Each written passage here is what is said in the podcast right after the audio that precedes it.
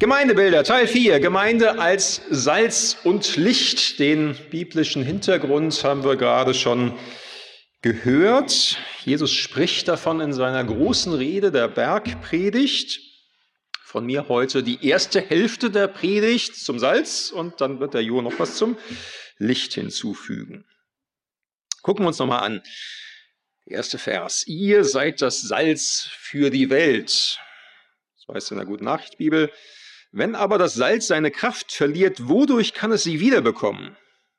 Es ist zu nichts mehr zu gebrauchen.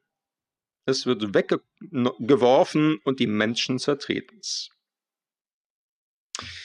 Zu diesem einen Vers vier Gedanken in zehn Minuten. Der erste Gedanke, ihr seid das Salz für die Welt. Das ist eine Aussage über das Sein. Das ist keine Aufforderung. Seid mal hübsch salzig. Es ist eine Feststellung. Ihr seid es. Ihr seid das Salz für die Welt. Ist so. Und zu wem sagt Jesus das? Er sagt es zu seinen Jüngern, die um ihn herum sind. Und das sagt er ganz am Anfang. Die sind gerade frisch weg von den Fischerbooten berufen worden. Ganz normale, einfache Leute vom Land, und zu denen sagt Jesus, ihr seid das Salz für die Welt. Das spreche ich euch zu. Ihr macht einen echten Unterschied in der Suppe der Welt. Wenn es euch nicht gäbe, wäre es geschmacklos und kaum genießbar. Das seid ihr. Salz für die Welt. Zweiter Gedanke. Ihr seid das Salz für die Welt. Nicht Zucker und nicht Zitrone, sondern eben das Salz. Wir haben das schon gehört im Märchen. Man kann ja ziemlich viel ersetzen, was man gerade nicht da hat. Ne? Zucker, ja, wenn du keinen Zucker hast, nimmst du Honig oder Birnendicksaft oder Ahornsirup oder äh, irgendwelche Zuckeraustauschstoffe. Geht. Aber Salz kannst du nicht ersetzen auch nicht durch noch so viel Pfeffer oder Curry. Ohne Salz bleibt es immer fade. Und Salz braucht man auch zum Leben. Also ja, wir in, hier bei uns im Westen essen tendenziell zu viel davon, ist so. Aber man braucht es auch. Ohne geht nicht. Ohne kein Leben. Und wenn du irgendwie ohnmächtig umfällst und ins Krankenhaus eingeliefert wirst, was kriegst du als erstes? Na, eine Kochsalzlösung. Per Tropf. Salz ist lebensnotwendig und durch nichts zu ersetzen. Und Jesus sagt, den paar Handels, die da vor ihm sitzen, den einfachen Fischern, gerade frisch wegberufen, ihr seid das Salz für die Welt. Und damit ist dann auch klar, so diese Erweiterung dieses Bildes, ja, wenn das Salz seine Salzkraft verliert, na, dann ist es echt zu nichts Nütze. Dann kann man das nur noch wegkippen. Ja, vielleicht noch irgendwie, wenn Schnee ist. Ja, aber dann treten die Leute drauf rum. Nun hat man viel darüber nachgerätselt, wie kann das Salz eigentlich seine Salzkraft verlieren? Und die Antwort ist gar nicht bei unserem Salz. Unser Salz ist nämlich reines Natriumchlorid. Damals sah das ein bisschen anders aus. Da hat man Salz aus dem Toten Meer gewonnen. Und das war kein reines Salz, sondern so eine Mischung aus verschiedenen Stoffen. Und wenn die feucht wurde, diese Mischung, ähm, dann konnten da chemische Reaktionen passieren und das Salz verlor wirklich seine Salzkraft. Von daher macht das schon Sinn, was Jesus hier sagt im damaligen Kontext. Ja, Salz muss anders sein, als die Suppe, in die es hineingekippt wird. Salz muss salzig sein, sonst ist es wirklich zu nichts zu gebrauchen. Wir als Jesusgemeinschaft sind anders als die Welt um uns her. Und wenn wir uns in den Kopf setzen wollten, nein, wir wollen das nicht, wir wollen nicht anders sein, wir wollen genauso sein wie alle anderen, würden wir was falsch machen. Dann wären wir zu nichts nütze. Nun muss man an der Stelle immer fein aufpassen. dass man so das auf die richtige Schiene setzt, dieses Anderssein als Salz der Erde und es an den richtigen Dingen festmacht. Es gab Zeiten irgendwie, da haben Christen das daran festgemacht, sehr an Äußerlichkeiten. Ne? Als Christ geht man kein Bier trinken in der Kneipe und trägt keine kurzen Röcke und äh, hört keine Rockmusik oder so. Natürlich irgendwie Unfug, das ist reine Äußerlichkeit. Unser Anderssein als Gemeinde kommt einfach daher, dass wir Jesus folgen und uns durch Jesus an Gott gebunden haben. Da könnte man jetzt eine schöne chemische Parallele sogar ziehen. Ne? Was ist Salz? Natriumchlorid, habe ich schon gesagt. Was ist Natrium? Ist eigentlich ein weiches Metall. Also kann man irgendwie mit einem Löffel schon abschaben und so. Und Chlorid kennt man ne, irgendwie von der Betäubung, ne, Chlorgas, äh, so. Und äh, zusammen gibt es was völlig Neues, ein Salz. Wir sind eine Lebensverbindung, eine neue Lebensverbindung durch Jesus zu Gott eingegangen. Und das verändert letztlich alles. Unsere Sicht auf das, was in der Welt wichtig ist und was nicht, unsere Sicht von Geld und Sex und Macht, unsere Sicht auf Freunde und Feinde, unsere Bindung an Gott verändert alles. Darum sind wir anders, aber das, das ist der Kern. Die Bindung durch Jesus an Gott. Darum sind wir anders, darum sind wir Salz für die Welt. Dritter Gedanke, ihr seid das Salz für die Welt. Für die Welt sind wir Salz. Im Laufe der Kirchengeschichte gab es zwei ganz unterschiedliche Tendenzen unter Christen. Es gab so die eine Tendenz schon immer genauso sein zu wollen wie die Welt und es gab umgekehrt die Tendenz, sich ganz doll abzusondern von der Welt und für sich zu bleiben. Jesus macht deutlich, nee, beides ist falsch. Ihr seid Salz, darum seid ihr anders. Ihr seid nicht genauso wie die alle anderen, aber ihr seid Salz für die Welt. Es ist nicht eure Bestimmung, immer schön im Salzstreuer zu bleiben. Salz gehört in die Suppe. Wir als Gemeinde gehören hinein in diese Welt, in die Gesellschaft und in den Menschen. Wenn wir nur unter uns bleiben in unserem schönen kleinen Salzfässchen, machen wir was falsch. Wir haben auf der Gemeindeleitungsklausur ähm, vor zwei Wochen es schon, ne? genau, und im Bibelkreis auch schon mal über diesen Text äh, gesprochen und haben noch mal ein bisschen zurückgeguckt in die Gemeindegeschichte und dabei festgestellt, ey, da hat sich eine Menge verändert. Und das ist gut. Es gab Zeiten hier in unserer Gemeinde, wo eher so eine Salzfassmentalität herrschte. So, wir bleiben unter uns und die böse Welt bitte bleibt draußen. Und unsere Gemeinderäume sind auch nur für die Gemeinde da und für geistliche Angebote. Ja, und jetzt ist hier ein Quartierstreffpunkt der Eltern-Kind-Gruppe und einem Elterncafé zu Gast und vielleicht noch demnächst eine Selbsthilfegruppe und eine Clownsgruppe. Ähm, Mal gucken. Aber ja, wir sind Salz für die Welt. Wir sollen etwas Gutes bewirken für die Welt.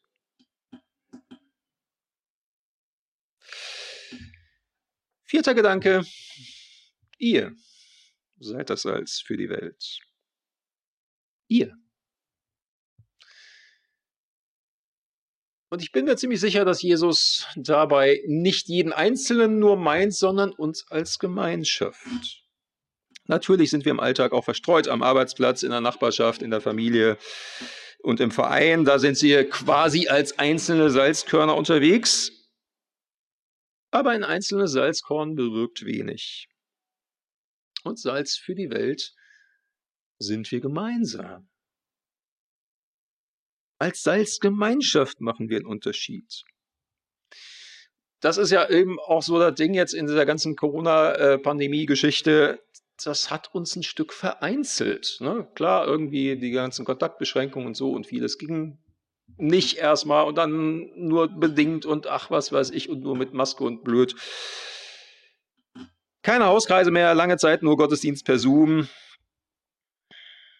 Jetzt können wir uns wieder treffen. Und hey, heute ist mal fast voll, super.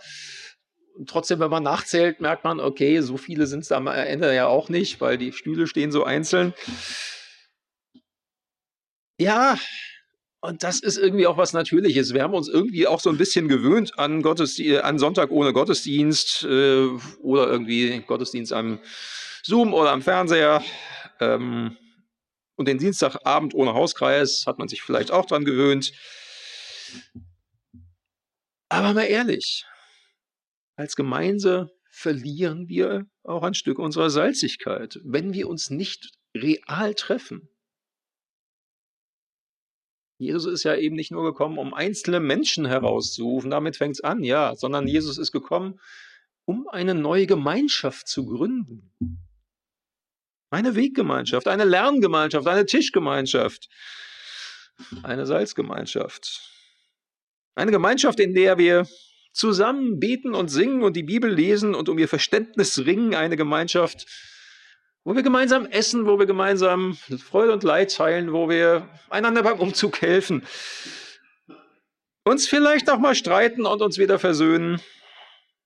Eine Gemeinschaft, in der wir Lieben teilen. Das funktioniert halt nicht alleine zu Hause und das funktioniert auch nicht nur dadurch, dass wir alle den gleichen Videogottesdienst gucken. Dazu müssen wir uns schon irgendwie real sehen. Gemeinschaft braucht Begegnung. Jesus sagt, ihr, ihr als Gemeinschaft seid das Salz für die Welt. Ihr seid das Salz für die Welt. Ihr seid das Salz für die Welt. Ihr seid das Salz für die Welt und ja, ihr seid das Salz für die Welt. Und jetzt hören wir noch was zum Licht. Ja, und tatsächlich fiel mir die Wahl ganz leicht, als der Ingo mich gefragt hat, ja, Salz und Licht, machst du was? Was zu was möchtest du denn machen? Salz oder Licht? Naja, ich bin kein Koch, sondern Fotograf. Da mache ich natürlich was zum Licht, ist ja klar. Ihr seid das Licht der Welt. Ähm, das ist ein bisschen was anderes, Licht als Salz. Das wird einem schon klar, wenn man sich klar macht, dass die Physik allein zwei Modelle braucht, um zu beschreiben, was das Licht so macht. Wenn man sich die so ein bisschen vergegenwärtigt, dann wird einem klar, hm, wir wissen es nicht. Also wir wissen nicht so genau, was Licht ist. Was wir wissen ist, es ist wahnsinnig schnell. Viel schneller als alles andere, was wir jemals beobachtet haben oder messen konnten. Aber vielleicht ist noch viel wichtiger, dass wir wissen, dass ohne das Licht nichts entstanden wäre. Ohne das Licht gäbe es buchstäblich nichts. Und das klingt jetzt schon fast so wie, wenn ich Gott beschreiben will, ne? Und doch steht in meiner Bibel ganz am Anfang, und Gott sprach, es werde Licht. Wenn das funktioniert hat damals, dann befiehlt Gott dem Licht. Gott befiehlt dem Licht, durch das alles entstanden ist. Mein Gott befiehlt dem Licht, durch das alles entstanden ist. Warum ist dieser Gott mein Gott? Nun, das liegt daran, dass Jesus diese Predigt gehalten hat. Jesus sagt damals zu diesem, naja, dieser doch noch vergleichsweise kleinen Schar von verwirrten und sehnsüchtigen Menschen, die ihm nachgelaufen sind, ihr seid das Licht der Welt. Ich würde bezweifeln, dass sie wirklich wussten, wovon er redet. Dass sie das so in der letzten Tragweite irgendwie erkannt haben damals. Vielleicht später. Kann sein. Aber auch hier gilt wieder, sie mussten es nicht erkennen. Denn Jesus spricht in der Gegenwart. Ihr seid das Licht der Welt. Nicht ihr werdet. Nicht der einst einmal, wenn ihr bei Gott seid. Sondern er sagt, ihr seid das Licht der Welt. Und wie beim Salz gilt auch hier, er spricht nicht den Petrus an. Du bist das Licht der Welt. Den Johannes, du bist das Licht der Welt. Nein, Ihr. Ihr als Gemeinschaft seid das Licht der Welt. Jetzt ist das natürlich noch relativ theoretisch. Wie äußert sich das? Wie findet das statt? Dass ihr, also ihr, das Licht der Welt seid. Und das versucht Jesus mit einem weiteren Beispiel zu erklären. Die Stadt, die auf dem Berg ist, lautet es, kann nicht verborgen bleiben. Ich habe mir so überlegt, naja, im Dunkeln, da kann sie verborgen bleiben. Oder? Nein. Die Stadt, die auf dem Berg ist, ist für den einsamen Wanderer in der Nacht ein Leuchtsignal. Er kann seinen Weg finden, weil sie leuchtet. Sie leuchtet ihm sozusagen heim. Denn was sagt dieses Licht der Stadt für ihn? Es sagt, komm zu mir. Hier findest du Licht und Wärme. Hier findest du Menschen, die miteinander leben. Hier findest du Aufnahme.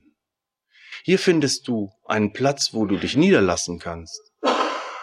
Und vielleicht sogar eine Heimat. Das ist das, was dieses Bild aussagt.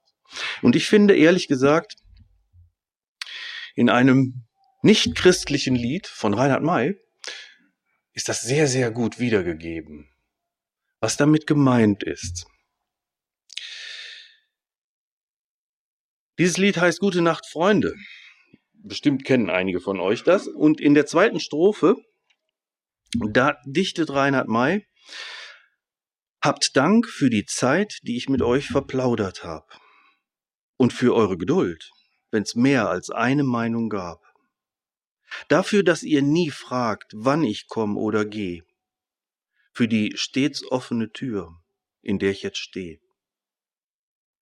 Habt Dank für die Freiheit, die als steter Gast bei euch wohnt. Habt Dank, dass ihr nie fragt, was es bringt, ob es lohnt.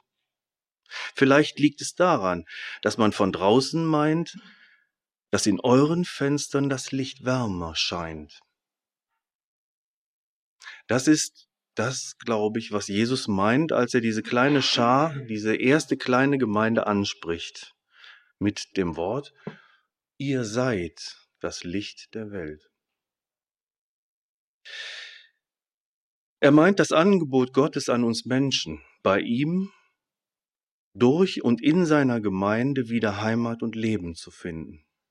Eine Heimat, in der man Geduld hat und Offenheit, wenn es mehr als eine Meinung gibt. Wo die Türe offen gehalten wird, auch für die, die zur Unzeit kommen. Eine Heimat, in der ich frei werde durch das Erbarmen und die Liebe des Gottes, der durch seine Kinder diese Welt erhellen will. Also uns. Jetzt muss ich euch was ganz Persönliches sagen. Ich finde es immer ganz schrecklich, wenn ich eine Lesung vor einer Andacht von mir habe, die von Paulus stammt. Und das liegt einfach daran, weil es, äh, ja, weil es dann so ein Gefühl ist, wie wenn der Vorredner einfach schon alles gesagt hat.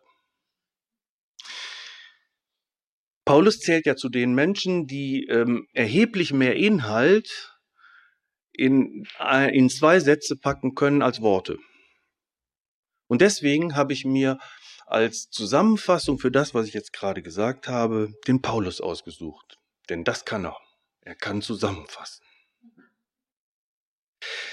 Aus 2. Korinther 4 möchte ich euch vorlesen, die Verse 6 bis 7. Die sind sozusagen jetzt die Zusammenfassung.